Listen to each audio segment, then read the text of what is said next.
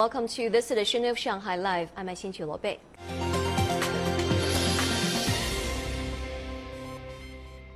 Chinese authorities have been encouraging people to skip returning home for the Chinese New Year holiday as the travel peak increases the risk of coronavirus infection. Companies in several cities, including Ningbo and Xiamen, are giving out allowances to encourage employees not to return to their hometown for the Spring Festival. Zhang Yue has more. Yuan Hang, who is from Jingzhou City, Hubei Province, has been working in Nantong City, Jiangsu Province for six years.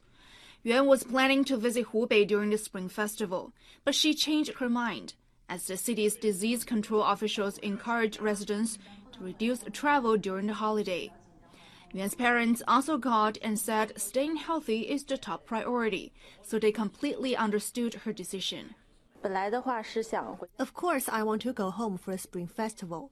However, I work for a social community, and the community might need me during the holiday, so I decided to stay. Some companies in Ningbo City, Zhejiang Province are giving out transportation allowances for employees who stay in Ningbo for Chinese New Year.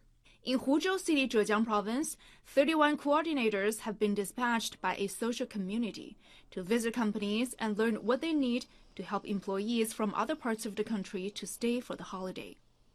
And in Xiamen City, Fujian Province, labor union officials are also giving out a transportation allowance to encourage employees to stay for the holiday and then go back to their hometown at a later date.